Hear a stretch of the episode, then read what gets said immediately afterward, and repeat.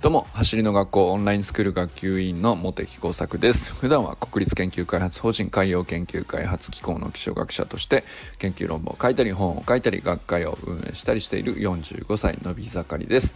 この放送はメンバーシップにご登録いただいている皆様の提供のおかげでお送りしております。砂塚さん周平さん大久保さんいつもありがとうございます。大好きです。メンバーシップの方は月額1000円で設定しておりまして走りの学校のボランティアでいつも無料でねお手伝いくださっている皆様への差し入れとしてね使うという趣旨で行っておりますので応援してくださる方は是非ご登録ご登録の方よろしくお願いします。今日はね、えー、昨日ちょっとねあの本をちらっと紹介したんですけど「データの見えざるって」っていう 本をちらっと紹介したんですけどちょっと読んでみたらなかなか面白かったんですよね。あの挑戦も感染するっていうあので幸福も感染するみたいな。なんかそういう話なんだなと、まあ、昨日はね挑戦する人についていきたくなるっていうのはどうしてなのかみたいなそういう趣旨でお話ししてみたんですけど。でまあその実際ねえっ、ー、と小堀明子さんとか山本健太さんとかが和田健一という人についていくっていうのはやっぱり挑戦する人に挑戦することが好きな人がついていくとかそして挑戦することを応援するのが好きな人がついていくとかっていうのはまああの実際データ分析みたいのでも結構ちゃんと示されてるよみたいなそういう本を見つけたので面白いねっていう話をしたんですけどいや読んでみたら本当に面白くって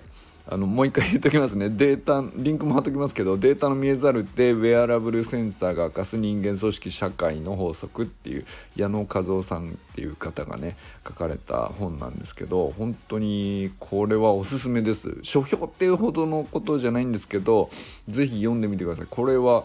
何でしょうね。人間の動く活動量みたいなのを実際にまあデータでまあアップルウォッチみたいなものですけれどもっと前の時代なんですよね。あと、まあ、カードキーみたいなのを、まあ、社員証みたいな感じでぶら下げて会社でこううんとあのデータを取るっていうことをですねかなり以前のあの長い期間で取ったっていうところから分析してるんですけどすごく面白かったですね。でまあその中でもまああの網羅的に書評しようとは思ってないんですけど僕がめちゃくちゃなんかあの何て言うかあすげえこんな綺麗になるのっていうね。まあ、グラフとかあの分布図とかいろいろあるんですけどなんかもうこの人すごくてなんか方程式にまで落とし込もうとしてるみたいなその人間の動きと幸福度ですよ。そんなんなんかさ全然こう何て言うかただでさえ、うんと分析的にえー、議論しようとすることすらすごく難しそうじゃないですか。だって人って勝手に、バラバラに動くしなおかつ心理的にその幸福を感じるかどうかなんてめちゃくちゃあやふやっぽいじゃないですか。そんなんどうやってデータ取るのと思うんですけど めちゃくちゃ何ていうかシンプルに真面目にデータを取り続けてしかも長期間取り続けてで積み重ねてみたらめちゃくちゃシンプルな何ていうか式の公式というか、まあ、そのラインに載っていてあれ？思ったよりめちゃくちゃ簡単みたいなそういうことが書いてあるっていう本なんですけどすげえなと。でまああの本当一部を今日ちょっとね話してみたいなと思うんですけど、まあ、簡単に言うとですね集団を構成する人間の身体運動ですねえっとまあ、活動度っていうあの言葉を使ってるんですけど活動度っていうのは、まあ、あの体をどれぐらい動かすかですねどんな運動してるかはあんまり問わないと。あのまあなんていうか一時激しく動くこともあればゆっくり動くこともあればいろいろな動きをしますよね一日のうちで。でまあそれを全部トータルして人間の身体運動の活動度みたいなものをちゃんと数値化すると。でそれを個々人で取ってその集団をあのまとめて見ていくっていう分析をするんですけど集団を構成する人間の身体運動の活動度っていうのはシンプルにですね集団の成果向上に相関してると。つまりまあ比例してるですね。相関してるというかあの成果が上がると。要するに活動度が多ければ多いほど単純に成果が上がると。なんか 無駄に動いても成果につながるのかみたいなこと思いません？なんかその戦略的にとかあの生産性高く動いている方があの成果が高そうとかなんかいろんな要素は絡みそうなもんですけどあと何ていうか単純に動いてるだけじゃなくてさそのうん仕事をどういうふうにやるかとか誰とやるかとか相性とかもあるでしょうしなんかなんかめちゃくちゃ複雑っぽいのにあのシンプルにあの活動度イコール、まあ、比例しちゃうと。成果の向上っていうところに。すげえシンプルなんですよ。これが本当になんか長年めちゃくちゃデータ取ってもあの全然変わらないっていうねそのシンプルさが。そそんなことあんのかって著者もびっくりしてるみたいな なんかそういうページがあって。そりゃびっくりするだろうなみたいな。読んでて本当になんかあの淡々と書いてあるんですけど全然誇張なく淡々とこう分析結果の数値であるとかグラフであるとかが示されててそのそのまんま読んだらそうしか見えないよねみたいな。なんか本当なの？みたいな感じの。著者の言葉はそんな感じなんですけど。で活発な人がで、まあ、解釈としてはですね活発な人が周りにいると活発でない人の身体運動っていうのもあのもちろん集団なんでいろんな人がいますよね。なんだけど活発な人が周りにいると活発でない人の身体運動っていうのも自然とそっちに引っ張られていくと活発になりやすくって結果的に成果が上がりやすいっていうことにシンプルに結びつくんだと。で逆もしかりで活発でない人が大半を占めているっていう集団の場合はそっちに活発な人であったとしてもあのそっちにね身体運動が徐々に停滞しやすくなっていって成果が下がっていってしまいやすいとこう恐ろしいですねだからあの一人スーパーエースみたいな人がいても周りがこう全然こううんまあ優秀か優秀じゃないかっていうよりも活発じゃないと。身体運動として。あのそういう人ばっかりだというふうになるとあのそっちにどんどん引っ張られてしまうと。で成果が下がってしまうと。いうことがですね 起こっちゃうんだって。これすごくないですか？でこれはなんかこうどういう人かとか性格とか全然問わないんですって。で単純なデータ計測をもとにしたごくごく簡単な分析でもうどうとっても明確にそのことが表されちゃうと。でこれは本当面白くてでもねなんかよくよく考えたらあのよく言われる話として本当かそれみたいなでもまあ言われてみればそうかもなっていうのでよくあるのがあくびが人から人へ移るみたいなのほん本当かそれみたいなでもまあなんとなく自分もなんかそう言われてみれば人があくびしてるの見てついつい出ちゃうみたいな実体験があったりするじゃないですか。でああいうのも本当にデータ上事実なんですっていうねなんか話なんですよ。すげえなと。で本当淡々とデータ取っただけでそれが出ちゃうんですって。でなんかそんなことが書いてあって、まあ、当たり前なだと思っててる人にとっては当たり前の結果でしかないのかもしれないけど本当かと思ったっていうのがね僕が一番こう何て言うかびっくりしたとこですね。で個々人の自由意志によって勝手気ままな行動って例えばあのありそうなもんなんですけどえ、だから自由に動いていいよとかルールで統制するとかしないとかどれぐらいルールが厳しいとか関係ないんですってでで僕僕らが自分自身で信じ込んでる以上に実際には不自由なんですって。でな何なんで不自由かっていうとお互いの連鎖反応から逃れるっていうことは良くも悪くも難しいんですってだからその集団の多くがこう活動的であれば活動的になってしまうしこういや僕はあのおとなしくしていたいっていう性格の人であってもそっちにどんどん活動的な方に引っ張られていくし逆もしかりなんですって。でまあだからある意味ルールとか戦略っていうのは全体の活動度をいかに上げるかっていう方向に組むことは可能だと思うんですけどまあ、結果的にはそのデータだけを見るとそういう風になると。で例えばなんかあとはそのよく何ですかね自己啓発とかスピリチュアルな話とかでも言われると思うんですけどあの人と一緒にいると波動が良くなって幸せになるみたいなあのまあ分かるっちゃ分かるけどうんと科学的にそんなこと言えんのかっていうふふわっとしてんじゃないのみたいなあのでもなんかあのその感じって分かるよねみたいなそのそのねそういう雰囲気のことってよく言われると思うんですよね。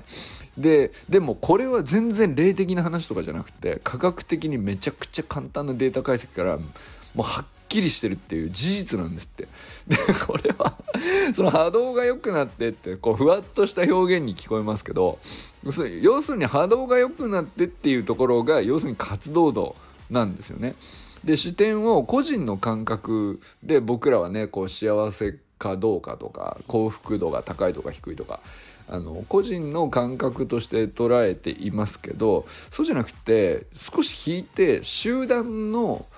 全体的な幸福と幸福度っていうところが実は先に定義されるんですよねなんかデータ上は。で要するに活動度が高くてすなわちイコール幸福度が高い集団っていう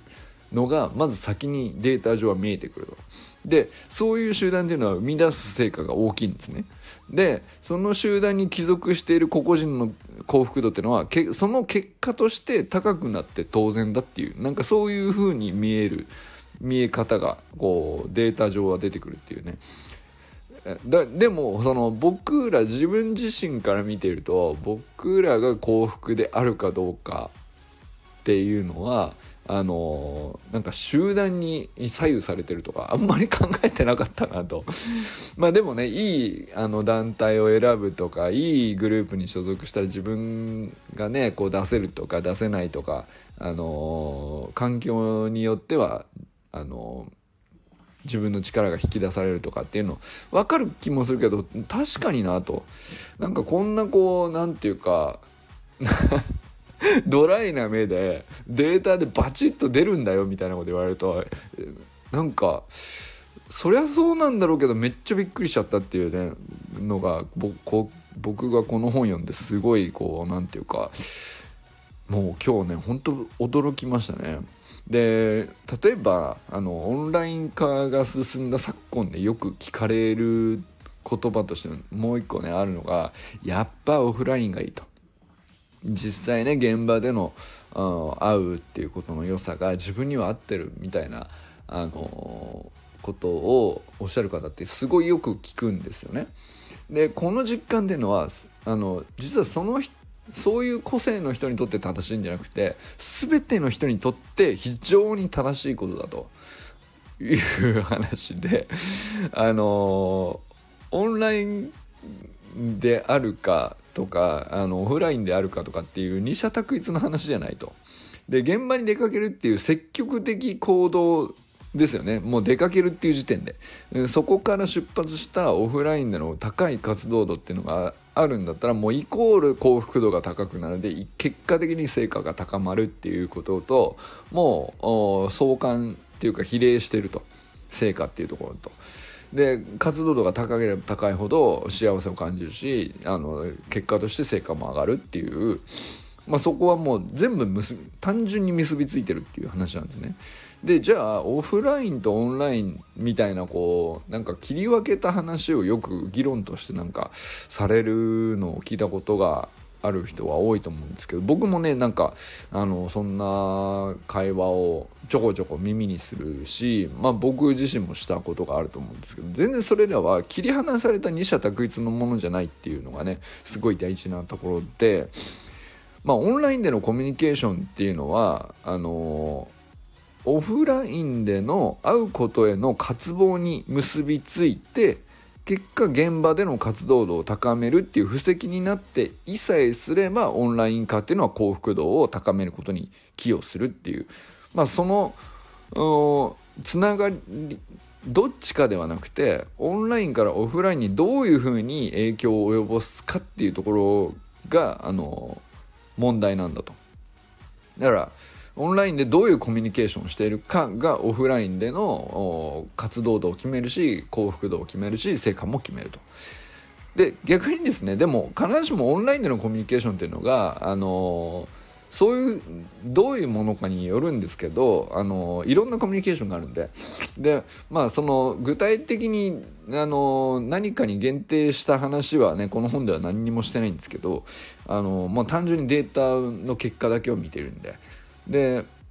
でもですねオンラインでのコミュニケーションっていうのが身体運動の活動度を下げるような内容なのだとしたらそれはねあのいろんなケースがありえると思うんだけど上げるような内容なんであったらあの幸福度に結びつくけど逆に身体運動の活動度を下げるような内容のコミュニケーションをオンラインでもししていたとするとそれは結局オンライン化っていうのは幸福度を下げることに寄与しちゃうんででそういう人にとってはオンラインじゃダメだっていう話のこう感覚になると。だから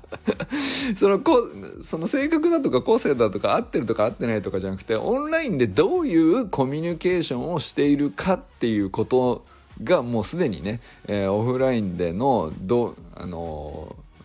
結果をね結構左右しちゃってるっていうね、まあ、そういう話なんだよっていうことなんですよね。でなんかもうこれを読んですっげえ僕は今日ねなんか驚いたりすっきりしたりしつつ、まあ、結局言うと結論は大体いつもね同じとこに行き着くんですけどつまり走るの学校オンラインスクールに入るってことは幸福度を高めるっていうことに寄与するんだなっていうね。まあそれが言いたかったっていう。